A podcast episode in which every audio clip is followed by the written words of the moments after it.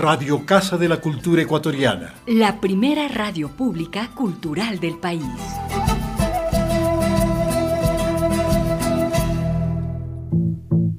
Programa de clasificación A. Apto para todo público. Contenido F. Formativos, educativos y culturales. El siguiente programa es de exclusiva responsabilidad de sus productores.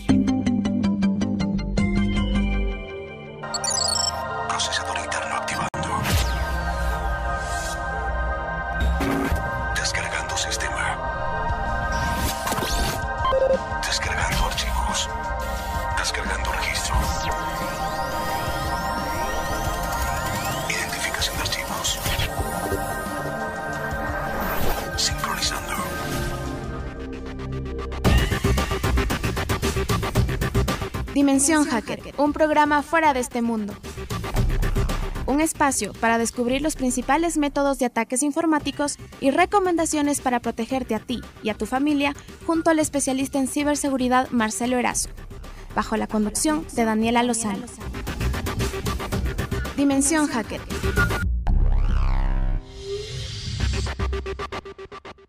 Buenas tardes con todos, bienvenidos a un programa más de Dimensión Hacker. El día de hoy vamos a hablar de un tema súper importante que es de la ciberseguridad y un poco de la autoestima digital. Seguramente se preguntarán qué es, pero más adelante lo van a conocer. Mi nombre es Daniela Lozano y me encuentro con Marcelo Erazo, especialista en todo el mundo de la ciberseguridad. Hola Marce, ¿cómo estás? Bienvenido. Muy buenas tardes, ¿cómo vamos, Dani? Muy, muy bien. Aquí eh, regresando de vuelta a las canchas porque habíamos estado retirados por un tiempito por el tema de la pandemia, pero tenemos muchísima información y queremos contarles a nuestra audiencia pues todos los riesgos y un poquito recordarles la importancia de la ciberseguridad en nuestro día a día.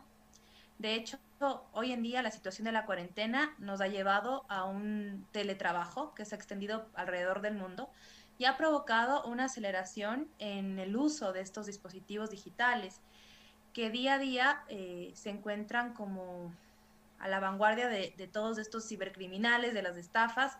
Entonces tenemos que estar súper pendientes de la seguridad digital. Adicional a eso, los negocios digitales también han aumentado en un porcentaje muy alto. Y pues lo que queremos nosotros eh, informar y ayudar es tratar de que la gente descubra un poco cómo mitigar estos riesgos, eh, lo, los puedan hacer desde sus casas, con herramientas fáciles y que tengan en cuenta cuáles son las principales eh, brechas o los principales eh, nichos donde los cibercriminales atacan. Bueno, Marcia, hay un tema que justamente tú me estabas comentando que se trata de la autoestima, de la autoestima digital. digital. Ajá. Yo medio me quedé ahí como, ¿qué es esto de la autoestima digital? Sí me, me, me quedé sorprendida cuando me estabas comentando, así que me quiero que me cuentes un poco más al respecto y y veamos Claro. de qué se trata. Ujú. Sí, mira, lo importante es que, por ejemplo, Dani, tú vales mucho. Yo lo Eh, sé. Pero vales mucho no solo en el sentido personal, sino en el sentido digital. Tú tienes una cuenta de ahorros o cuenta corriente en el banco, tienes cuentas de correo electrónico, tienes uno o varios dispositivos desde los cuales te conectas a Internet. Posiblemente en tu casa tengas equipos denominados Internet of Things, que puede ser una cámara IP. Ahora hay hasta teteras y cafeteras IP, todo hay IP. Ah, y tienes eh, redes sociales. Si tú sumas cuánto cuestan esos accesos de redes sociales, cuentas de correo, etcétera, en, eh, en el mercado negro, vas a encontrar que cada persona cuesta varios cientos dólares. Por lo tanto, eh, hay que cuidar esa identidad digital. Voy a poner ahora unos cuantos ejemplos. Vamos a pensar en una red social. En la red social voy a actuar como un ciberdelincuente para utilizar información que encuentro en la red social para hacer un fraude a una persona. Lo primero que voy a hacer es buscar una foto de una persona con un auto en donde se pueda ver la placa del vehículo. Muchas personas, aunque no lo creas, se toman fotos mostrando la, la placa del vehículo. Una vez que encuentro la placa del vehículo, puedo ir a la Agencia Nacional de Tránsito o a la entidad adecuada para conocer más información de la persona. Una vez que tengo esta información de la persona, empiezo a buscar datos adicionales. Eh, te cuento un, ejercicio que hice hace algunos años. Hubo una época en la que estaba la séptima temporada de Game of Thrones por salir. Pero ¿qué sucedió? Que el em, eh, HBO perdió los capítulos, es decir, los capítulos fueron robados por cibercriminales o ciberdelincuentes. Fue una noticia mundial y yo hice una página, falsa. de Game of Thrones en donde decía todos los capítulos de la séptima temporada antes de HBO. Eh, entonces, lo que, lo, que, lo que quise es ver cuánta gente empezaba a seguir la página. O sea, este fue como un tenía- experimento de ingeniería social Sí, fue un para... experimento que hice. Lo que, lo que yo quería experimentar es si la gente en realidad te daba sus datos personales. Ya. Entonces lo, puse solo fotos que encontré en internet de Game of Thrones. Incluso una fotito que encontré ahí de, de cuando estaban filmando. Unas pocas fotos. Y dije, "S- eh, suscríbete, regístrate para recibir gratis todos los capítulos antes que HBO los estrene. Y empecé a recibir pu, pu, pu, gente que se empezaba a, a registrar. Así que cogí a las personas y dije, dame tu correo electrónico, dame tu, tu teléfono. Empecé a pe- pre- así poner un Datos personales, ¿no? Con datos Claro. personales. Y con esa información tuve un montón de celulares, un, un montón de correos, etcétera. Entonces, si una persona como, como esta, que ya empieza a tener datos de placa, eh, de quién es del vehículo, con saber de quién es del vehículo, ir a, a una guía telefónica y ya tienes el número de teléfono. Claro. Una pregunta, Marce, eh, regresando al tema de lo de las redes sociales. Por ejemplo, todos sabemos, bueno, no todos, tal vez la mayoría que sabemos que usamos Facebook, tal vez Instagram, estas redes sociales, tienen por default un sistemas de seguridad, ¿no? Que, que te dicen bloquea, que no sean como fotografías públicas. Esto realmente evita que caigas en un, en, en como en, en, en una estafa o en algún tipo de robo a través de estas plataformas digitales, evita que al momento en que tú actives estas, eh, estas opciones que te da De Facebook, en este caso de privacidad, evita que, que te puedan robar o hay formas que a pesar de que tú actives estas opciones de seguridad, puedan igual poder ver tus datos, puedan de alguna forma, no sé, entrar por el perfil de ni sé quién, por el perfil de ni sé cómo, o solo hacer una investigación súper profunda y lograr investigar, o alguna otra herramienta que les permita entrar y ver tu información, a pesar de que pones estos, estos seguros. Evidentemente, si tus datos son públicos, es más fácil. Pero si tú empiezas a poner esas políticas de privacidad que solo mis amigos pueden ver, ah, empieza a ser más difícil. No imposible, porque de todas formas Google tiene un caché. Entonces a través del caché de Google se pueden buscar fotografías. Eh, y, el ejemplo que te doy del carro, eh, ah, puedes hacer eso. Busca en internet cualquier foto de una persona con un carro. No importa, cualquier foto de una persona con un carro. Guarda esa foto, anda a Google Imágenes. En Google Imágenes haces clic buscar por imagen. En buscar por imagen cargas esa foto. Y eh, haces que Google te busque todas las fotos de personas con, con carros. correlación, y claro. Correcto. Y tú puedes ya ir un poquito, filtrar un poquito más para que solo sean cosas de Ecuador, cosas así. Ya. Entonces, eh, sí hay forma de, eh, de O sea que a pesar de que hayan estas, estas opciones de seguridad, igual hay forma de que pueda ser vulnerado de alguna, de alguna manera, aunque sea un poco más difícil, pero puede. Correcto. Si, si quedó en el caché de Google, este, cualquiera lo puede encontrar. Ujú. Se hace más difícil, pero Pero al menos es mejor que tener un perfil completamente público. correcto. Mm, Y tener un perfil privado de nada te sirve si es que admites de amigo a todo mundo.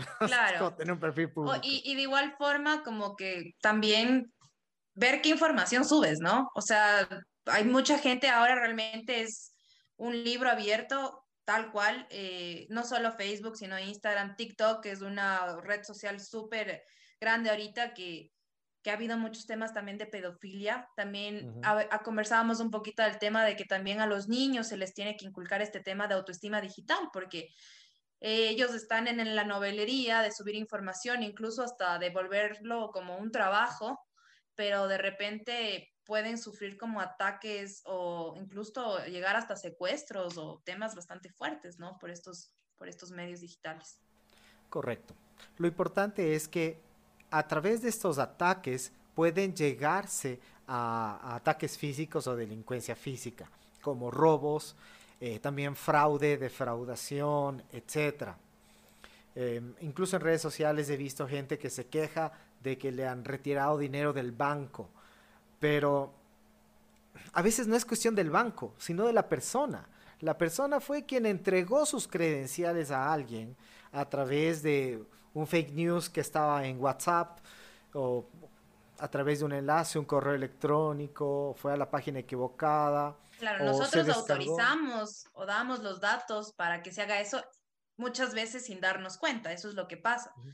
No nos damos cuenta de que entramos a esa página o recibimos una llamada y ya nos olvidamos de esa vez que recibimos esa llamada y nos están, es, es una llamada falsa o un, un, un mail falso en el cual estamos dando datos a un supuesto banco que no es un banco y ahí hacen justamente el tema del robo, ¿no? Porque al final los bancos, telefónicas, estas eh, empresas que tienen nuestros datos, tienen que resguardar nuestros datos, ¿no? Hay una ley que, que asegura que tienen que, que proteger los datos personales de, de las personas, ¿no? De sus clientes. Ahora, incluso, imaginemos que hay una carne de una marca muy famosa y bueno, de ahí los chinos empiezan a, a- falsificarla. Eh, tú vas al mercado y encuentras una carne. ¿Te gustaría que la carne sea la legítima o comprarías esa falsa hecha de cartón o lo que sea? Tú buscas todas las formas de ver la legítima, de comprar, porque vas a consumir algo legítimo. Eh, con respecto a la autoestima digital, nosotros debemos tratar, por ejemplo, nuestro computador de la misma manera. Me refiero a que si no quieres consumir carne hecha de cartón, ¿por qué quieres consumir programas piratas en tu computador? Correcto. Y, por ejemplo, de, sof- eh, de páginas como Tu Caos, te descargas con crack y todo un, edi- un editor de gráficos que son muy costosos o programas de ofimática, piratas. Dices, ah, qué bueno, estoy venciendo al sistema porque tengo el crack y, y de Y esa piensas, manera... te crees súper poderoso, pero no te das cuenta que caíste realmente en, en, en, en una posible estafa, ¿no? En un... Sí, ¿dónde viene el ataque aquí? Espera, Dentro nos del vamos crack. primero, nos vamos primero para que nos cuentes después dónde viene el ataque. Nos vamos a, a un primer corte comercial y regresamos en unos minutos para que nos sigas contando de ese ataque. Ya, a un, a un corte musical. a un corte musical. Sí, vamos a escuchar a Ángel Supremo con la canción Libertad.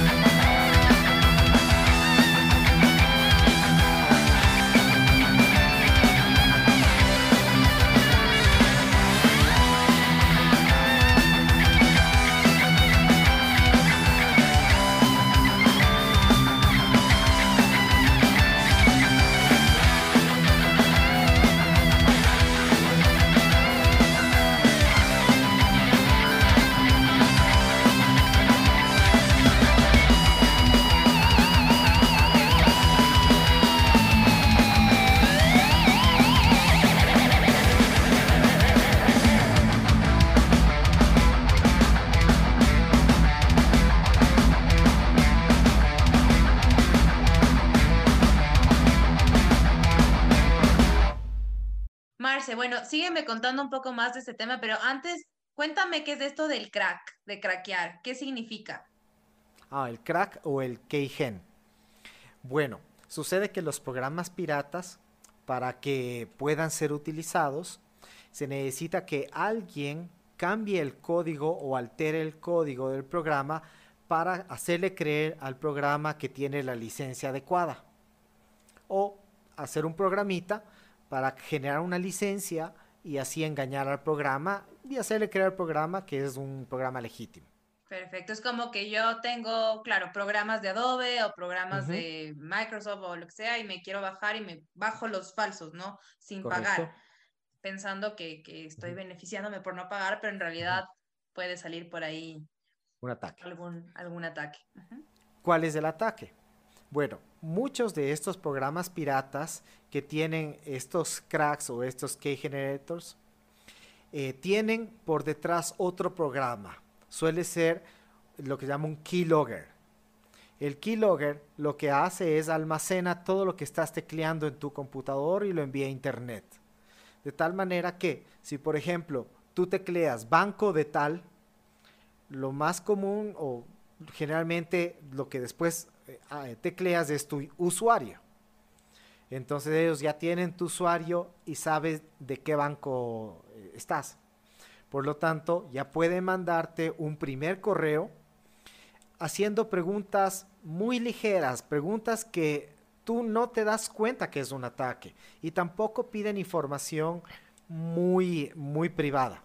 Por ejemplo, te piden, "Somos del banco tal." Sí, en efecto, tú eh, estuviste en ese banco y en ese banco te dicen, queremos ver la satisfacción del cliente, sabemos que su usuario es tal para que confirme que nosotros somos del banco y necesitamos saber si su cuenta es de ahorros o corriente, solo eso. Entonces cuando das esa información, ya tienen un pedacito más. Se esperan unos meses y ya te dan la, información de, de, este banco, de la cuenta corriente, este, y, te piden otro dato como el teléfono o así. Empiezan a pedirte datos a cuenta gotas y en, el, en lo largo del tiempo, espaciado en el tiempo, para que tú te olvides de la llamada anterior. Y poco a poco te sacan la información para después hacerte una llamada que realmente tiene mucho contexto les llamamos de tal banco, de su cuenta corriente número tal, este, su usuario es tal, su dirección es tal, su teléfono es tal.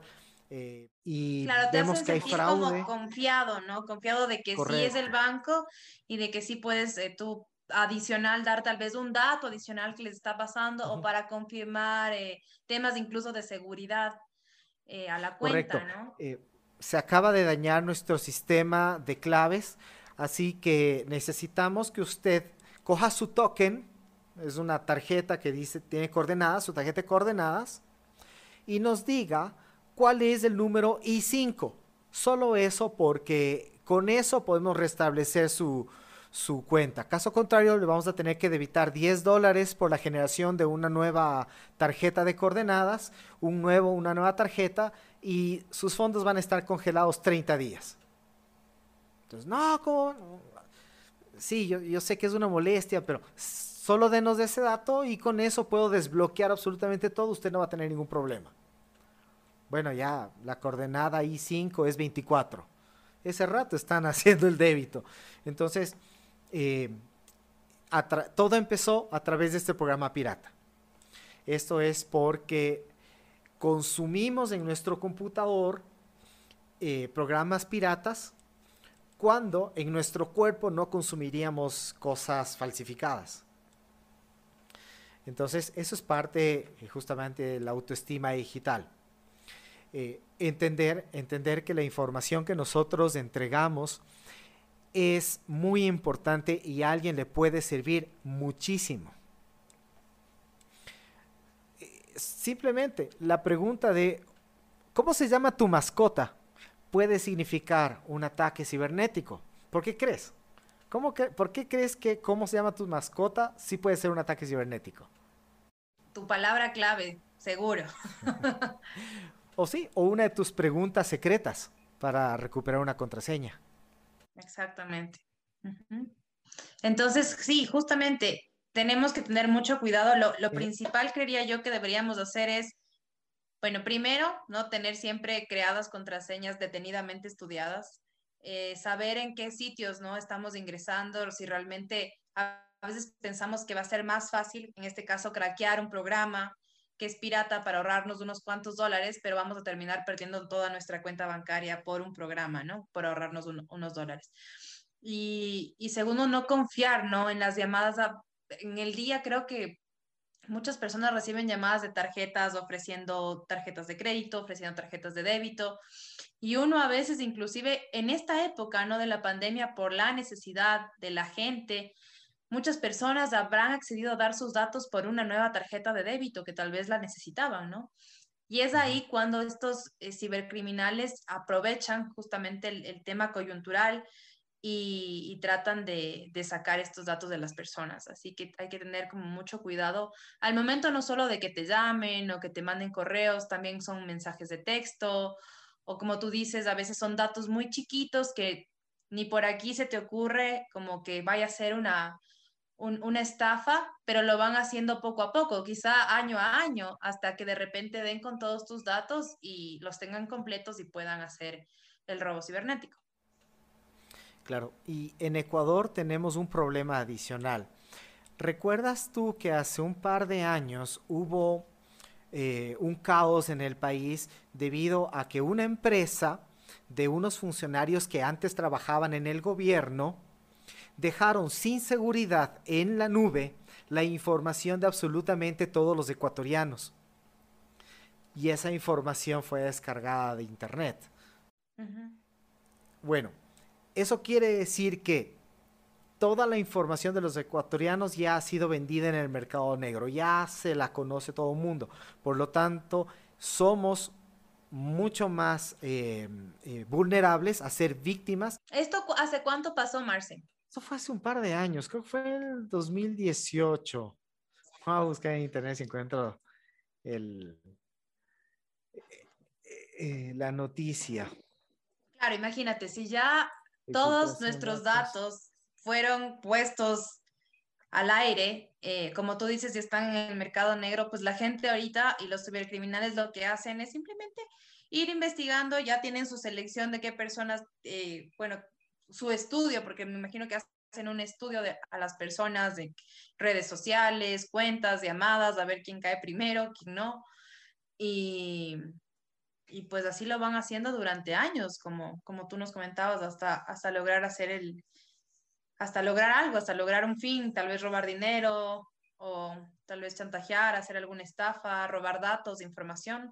También no, solo, no siempre es dinero, también muchas veces es información. Estoy justamente viendo la noticia. Esta noticia es del 16 de septiembre del año 2019. Entonces, eh, ¿qué sucedió? Que datos de 17 millones de habitantes estaban sin seguridad en un servidor en la nube. Eh, de tal manera que pudieron descargar información privilegiada y que puede ser utilizada para estafas, fraudes, etcétera. Y esto seguramente ah, sabe muy, muy poca gente, ¿no? Bueno, fue una noticia que pasó en todos los noticieros, pero la gente se olvida. Sí, exacto, ya ahorita quedó en el olvido. sí. Ahora, te cuento, te cuento algo que sucedió. Hay una, creo que se llama Marcelo Olor, el escritor, él, habló de unos fraudes que tuvo que enfrentar el SRI hace algunos años. Sucede que con los datos, con estos datos exfiltrados, con estos datos personales, lo que empezaron a hacer es crear empresas fantasmas y evidentemente estaban registradas en el SRI, etc. Y pedían préstamos y así. De repente se fugaban con el dinero y cuando se daba cuenta la entidad del Estado le iba a hacer juicio, le hace juicio a la persona y la persona ni siquiera sabía que a su nombre estaba una empresa. Era una empresa fantasma, una empresa de papel creada bajo el nombre de una persona que le, le quitaron los datos, le robaron sus datos y eso, es, toda esa información fue utilizada para abrir una empresa. Y de repente está endeudada. Y nadie sabe dónde está el dinero. Exactamente. Wow, qué terrible, qué terrible eso. Y es, y en realidad es súper lamentablemente fácil aquí en el Ecuador por el poco conocimiento y el auge de, de las herramientas digitales, ¿no? Porque existen brechas enormes de que los cibercriminales pueden atacar de cualquier forma y blancos fáciles aún más si ya nuestros datos están expuestos, pero no hay las herramientas o hay las herramientas, pero no hay el conocimiento o la conciencia de del público en general de que más allá de, saber que tenemos una red social, un correo electrónico, eh, más allá de poner un titular, un tweet y demás, tenemos que saber incluso cómo, cómo ser realmente buenos espías, cómo realmente cuidar nuestra información. Y eso no nos enseñan, ni siquiera en la universidad, ni siquiera en el colegio. Nos enseñan a ser comunicadores, por ejemplo, pero no nos enseñan cómo proteger nuestra, nuestras fuentes, por ejemplo, nuestra comunicación, a los periodistas, demás. O sea, este tema es para todos.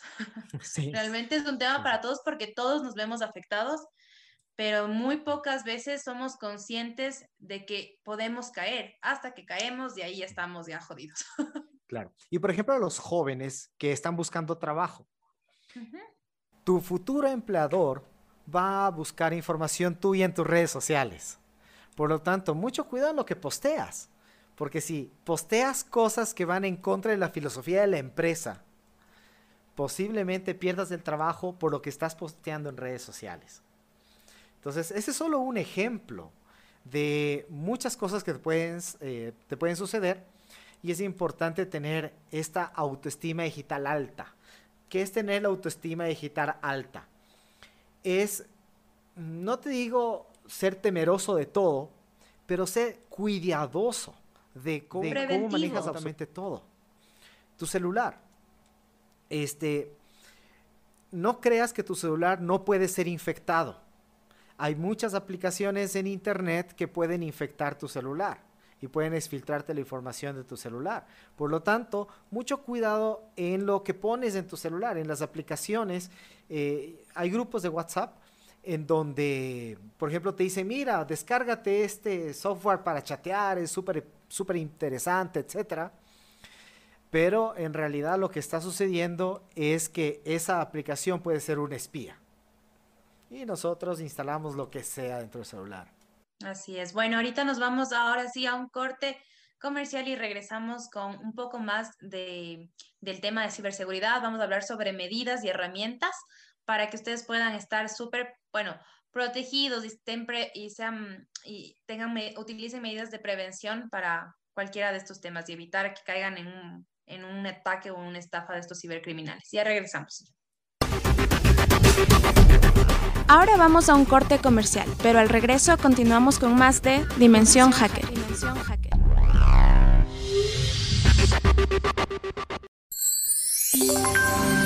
Radiodifusora de la Casa de la Cultura Ecuatoriana, la primera radio pública cultural del país.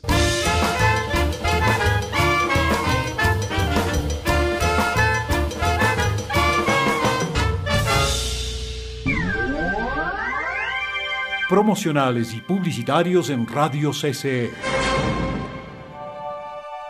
Este jueves 25 de febrero a las 6 de la tarde, usted tiene una cita con la Pontificia Universidad Católica y la Casa de la Cultura Ecuatoriana, quienes presentarán el webinario sobre expresiones y materialidad en las cofradías de la Real Audiencia de Quito.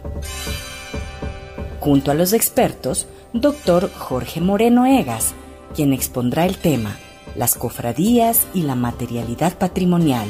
Licenciada Nancy Morán Proaño, quien disertará el tema Los plateros y la cofradía de San Eloy en la ciudad de Quito.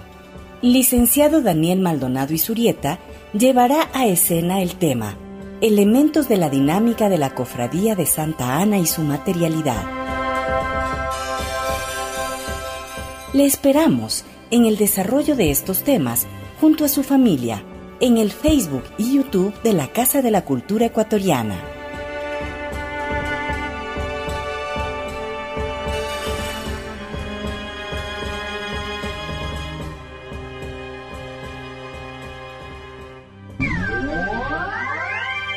En Radio CCE terminan los promocionales y publicitarios.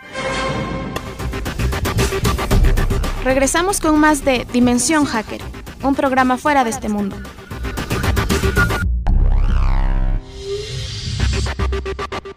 Ahora sí estamos de vuelta del corte comercial y les vamos a contar un poco sobre las medidas que pueden tomar y que pueden llevar a cabo para prevenir todas estas estos riesgos, prevenir todos estos ataques que, al que ahora estamos expuestos y más expuestos actualmente que estamos siempre la computadora por el tema del teletrabajo, por el tema de las clases de los chicos en casa. Entonces, una de las medidas que tenemos que tomar en cuenta, Marce, es el crear contraseñas detenidamente estudiadas.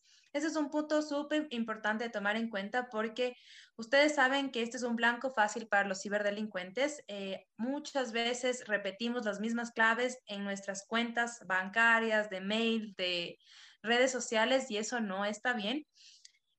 Eh, si lo pensamos bien, el correo electrónico y las redes sociales de nuestra empresa también son un ejemplo de herramientas de venta que utilizamos y se encuentran resguardadas por contraseñas. Mientras más complicadas sean, siempre habrá una mayor dificultad para que ocurra un, un riesgo o un ataque. Siempre las recomendaciones suelen darse en crear secuencias que combinen números, símbolos, letras de mayúsculas o minúsculas y utilizar palabras que no sean obvias. También, Marcy, tú debes tener más conocimiento de esto. hay algunas herramientas que te permiten gestionar tus contraseñas o encriptarlas en, un, en, la nube, por ejemplo, porque muchas veces nos pasa que repetimos las contraseñas porque nos olvidamos. Y después es un relajo. Entonces, eh, ¿cómo funciona esto de los gestores de contraseñas? Claro, lo que se llaman bóvedas. Bóvedas, ¿ya? Ok. Para trabajar o para, cuidar, para tener una bóveda, es importante recordar lo siguiente. Piensa que la bóveda también puede ser vulnerada. Por lo tanto, eh, por ejemplo, yo voy a saber en mi cabeza, me voy a inventar ahorita, que al final de todas mis contraseñas voy a poner los números 1, 2, 3, punto. 1, 2, 3, punto. Eso yo me acuerdo, solo yo sé. Y en la bóveda en este gestor de contraseñas, en efecto pongo la contraseña para cada una de mis cuentas, que cada contraseña es distinta, pero le pongo la contraseña incompleta. Es decir, que le falta el 1, 2, 3 punto. De tal manera que si alguien roba esa información, no le va a servir porque no sabe que después de esa frase que se llama passphrase o después de esa contraseña va un 2, 3 punto. Oh, eso está buenísimo. Eso está buenísimo, porque claro, todo es vulnerable al final del día y de cierta forma, aunque esté, o sea, creo que todos, los bancos, las telefónicas, los que tienen las medidas de seguridad más amplias, más grandes del mundo, son vulnerables. Entonces siempre eso lo puedes tener en tu, mente, el 1, 2, 3 punto, por ejemplo, algo que no se te vaya a olvidar y solo relacionarlo con la contraseña, ¿no? Cuando ya al momento que tengas que, que utilizarla y no ponerla completa. Eso, eso es así, ¿verdad? Así entendí. Estoy bien. Correcto, justamente. Entonces así puedes descargarte todos esos programas que hay para el celular, etcétera, en donde puedes guardar tus contraseñas. Puedes poner la contraseña en un archivo en Excel. Puedes hacer lo que sea. No importa que te roben porque en tu cabeza tienes el final de la contraseña. Perfecto. Muy, muy bueno. Muy, muy buen consejo. Otro, otro, otra medida súper importante y sé que algunos eh, les va, van a decir, pero ¿por qué? Pero es no tienen que utilizar redes wifi públicas. O sea, por Dios, no lo hagan. Por lo general, o sea, asegúrense que sean redes eh, que sean seguras, pero siempre conectarse a redes wifi es una forma de, de arriesgarse. Eh, siempre corres un, un, gran riesgo. Por ejemplo, resulta que hay un gran riesgo para las empresas, por eso siempre se recomienda que que, las redes Wi-Fi sean privadas, porque por lo general las, las redes Wi-Fi son públicas y no resguardan tus datos. Entonces, puedes ingresar al banco, puedes ingresar a tu correo electrónico y es un blanco fácil para que, para que puedan eh, tus datos, ¿no? Correcto. En ese sentido, es importante recordar lo siguiente. Digamos que yo estoy en un aeropuerto y estoy en otro país definitivamente a lo mejor quiero navegar en internet, conocer el horario de mi vuelo, cualquier cosa, a recordar dos cosas. La primera, el hecho de que yo esté en un lugar seguro no quiere decir que la red inalámbrica es segura. Ejemplo hotel, ejemplo aeropuerto, ejemplo cafetería. Y si de todas formas voy a necesitar navegar en internet, tengo que averiguar cuál es la, la red eh, oficial.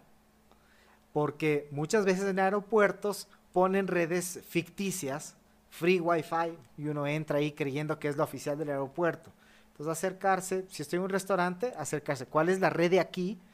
Y, generalmente te dan la contraseña, etcétera. Y, que te sirva para navegar, más no para meterte a tu banco. Entonces, eh, tener cuidado. Siempre averiguar cuál es realmente la, la, red, ¿no? Correcto. La del establecimiento y, y recuerda, si estás en un lugar seguro, que puede ser un restaurante, con la wifi del restaurante, no quiere decir que esa wifi es segura porque pueden husmear. Por lo tanto, eh, imagina que estás con tu computadora enseñando a todo mundo en el restaurante. ¿Qué es lo que harías? Entonces posiblemente no quieres ir al banco.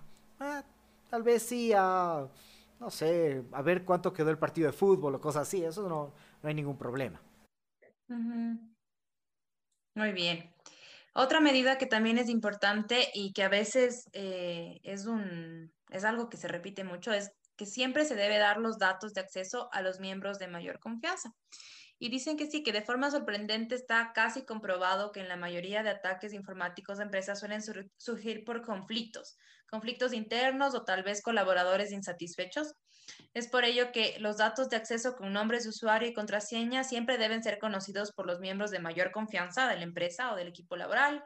Adicionalmente, resulta útil registrar las actividades de los empleados, si bien parece que son medidas de desconfianza, esto nos ayuda a demostrar actividades fraudulentas. Entonces, siempre estar súper pendiente de a quién compartimos nuestros datos, sobre todo si son, si son empresas, ¿no? Si son, son empresas o negocios que, que manejan este tipo de cuentas y siempre también algo que, que, que no sé por qué se sabe dar, a mí me ha pasado muchas veces, yo que trabajo en el, en el área y en el mundo del marketing digital, es que cuando trabajo con proveedores que me ayudan en programaciones de páginas web o más en temas de páginas web más que en redes sociales, siempre pide los accesos, los accesos de, de, tu hosting, los accesos de, de administración de tu página, inclusive para ver si están como elaborados de la manera correcta y aparte porque son las claves de, de, tu página web, donde puedes ver las analíticas, donde puedes ver los leads y demás de quienes están ingresando a tu página.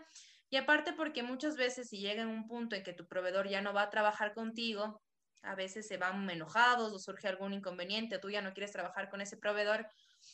Al final del día, cuando les quieres pedir las contraseñas, se dan 10.000 vueltas y, es súper complicado recuperarlas.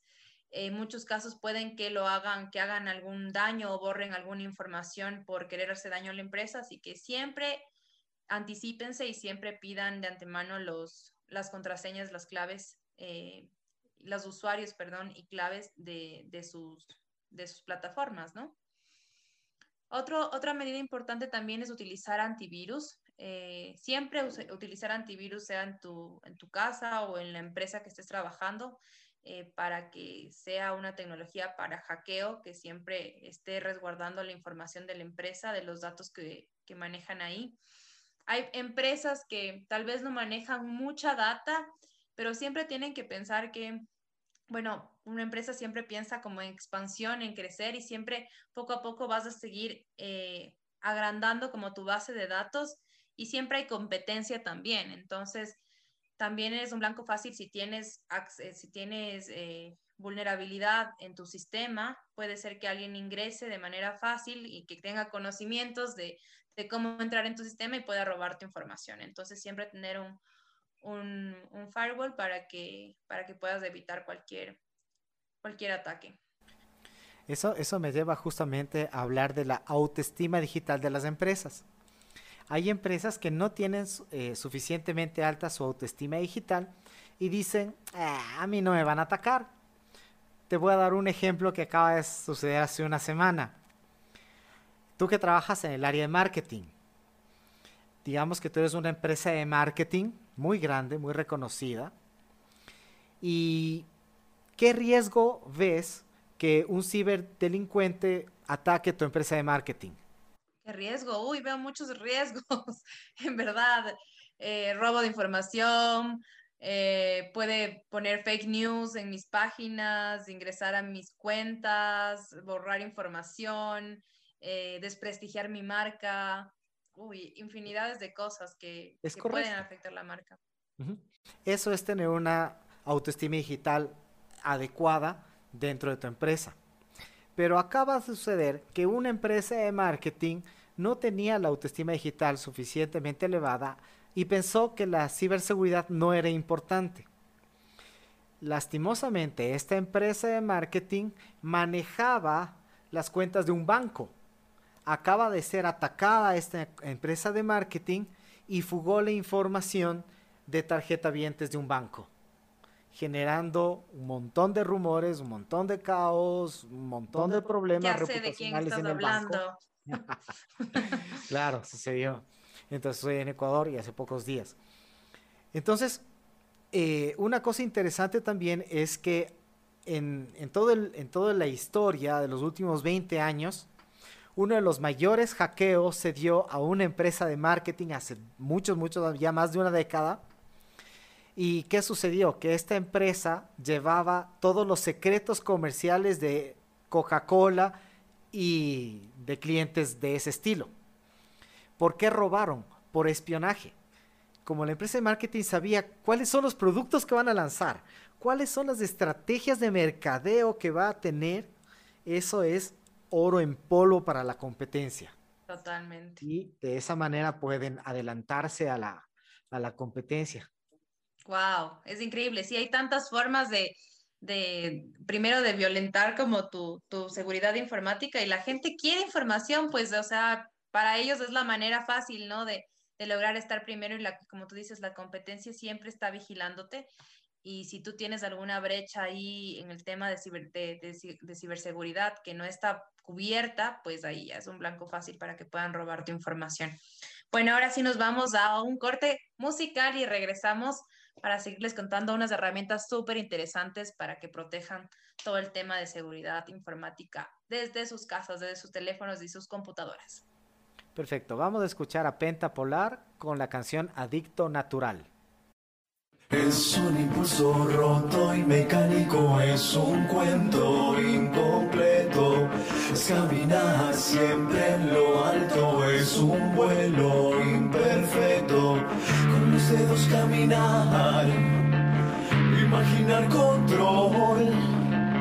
Es siempre lo habitual, adicto natural.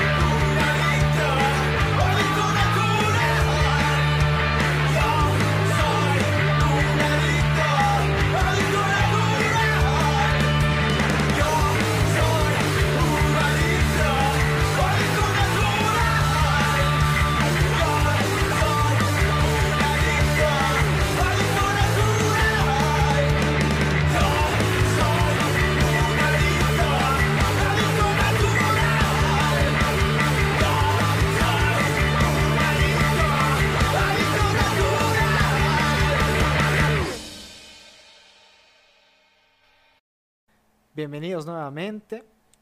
Y vamos a finalizar con algunas recomendaciones. La, primera, cuida muy bien qué publicas en redes sociales. Recuerda que esta información puede servirle a tu jefe para mirar cómo es tu pensamiento, a tu futuro empleador, a tus futuras parejas.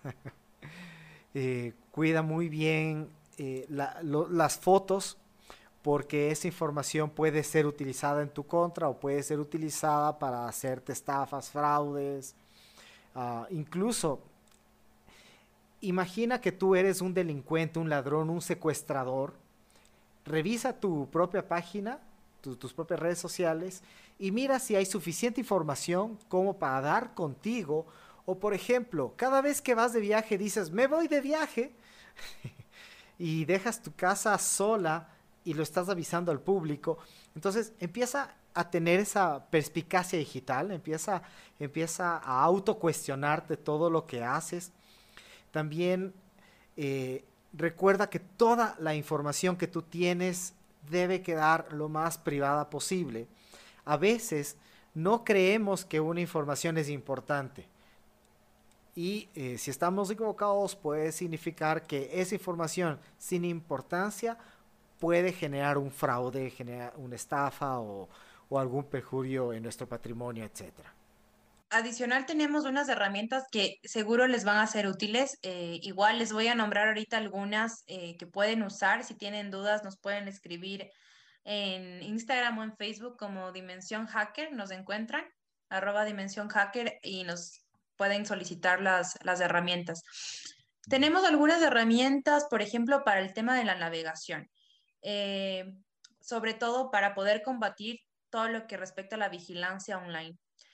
Un, sistema que pueden usar es el Tor Browser Battle, que incluye todo lo que necesitas para acceder a la Tor Network. Hace que sea más fácil rastrear tu actividad en Internet, historial de navegación, posts, mensajes insta- instantáneos y otros formatos de comunicación. Y no proviene el tráfico de entrada y salida a la red. Eh, mientras que, este, que el Tor te protege contra el análisis del tráfico y no puede prevenir la confirmación del mismo. También tenemos otro sistema que se llama Tails. Es un sistema operativo vivo que puede instalarse en cualquier PC con un, con un pendrive, con un, y, puedes, y protege tu privacidad y tu anonimato. También tiene incorporadas muchas aplicaciones preconfiguradas con el fin de preservar toda la información. Tenemos otro que se llama BleachBit tiene varias herramientas con las que podrás limpiar, liberar espacio en tu ordenador y resguarda- y resguardar tu privacidad. Hay otro que me pareció súper interesante, que es un disco encriptado, se llama TrueCrypt. Este crea discos duros virtuales y que encriptarán a cualquier archivo que guardes en ellos y usa varios sistemas de encriptación. Adicional a eso tenemos otras herramientas que son, por ejemplo, para chatear. Eh, tenemos una herramienta que se llama PidGen. Es una aplicación para chatear que también admite el uso de otras cuentas como Facebook, Telegram, Google Chat. Y por último, les vamos a recomendar una herramienta para mail, se llama eh, Thunderbird. Thunderbird es un servicio de correo electrónico de software libre que se puede integrar con tu cuenta vigente de Gmail. Entonces, lo que ayuda es justamente a resguardar toda la seguridad de tu correo, a evitar que justamente te lleguen estos spams y, y puedas resguardar tu seguridad. Estas son las herramientas que les recomendamos. Y pues sí, suban su autoestima digital. Es súper importante tener en cuenta que tienen que proteger su información, tienen que poner, como hablamos con el Marce, cortinas en su casa digital, porque si no tienen cortinas, todos les van a ver y ahí sí van a ser un blanco fácil para cualquier ataque. Bueno, este, vamos a un corte musical.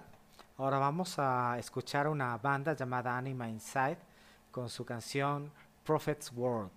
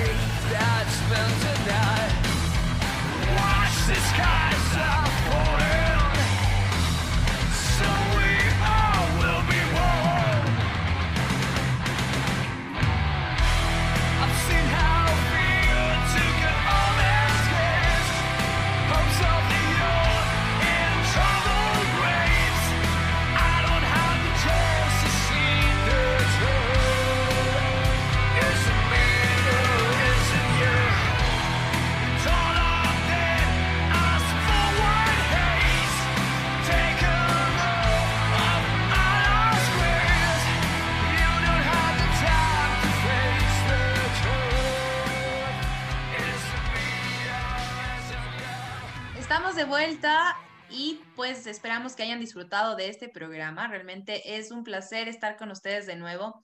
Les recordamos que pueden visitar nuestras redes sociales, Facebook o Instagram. Estamos como Dimensión Hacker. Si tienen cualquier duda, si quieren que les pasemos de herramienta, cuéntenos. Y pues les quiero recomendar un libro que estoy leyendo ahorita, que es de Marta Peirano, el pequeño libro rojo, activista en la red. Fue, el prólogo fue escrito por Edward Snowden y espero que lo disfruten. Está súper, súper bueno. Es un libro que lo van a entender, no necesitan saber eh, temas técnicos para poder entenderlo, así que les recomiendo mucho. Marce. Claro, ah, hablando de Snowden, Green, que es el eh, periodista que lo entrevistó, hizo un libro que se llama Sin lugar para esconderse. En la primera mitad del libro habla justamente de cómo Edward Snowden se cuida y cómo recomendó Edward Snowden eh, cuidarse digitalmente a este periodista.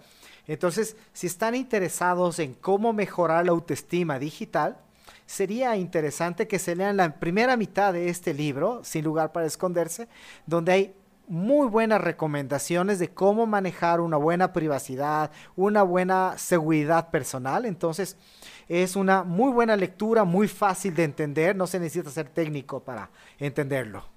Muy bien, ya ahí tienen dos super recomendaciones, así que no olviden de, leerlos o de pedirnos información, nos pueden escribir. Fue un placer y no, no se olviden de volver a sintonizarnos el próximo lunes de 4 a 5 por la radio de la Casa de la Cultura. Fue un placer Muchas acompañarlos. Chao, Marce, qué bueno verte. Chao, Dani. Nos vemos la próxima semana. Nos vemos la próxima semana. Chao. Procesador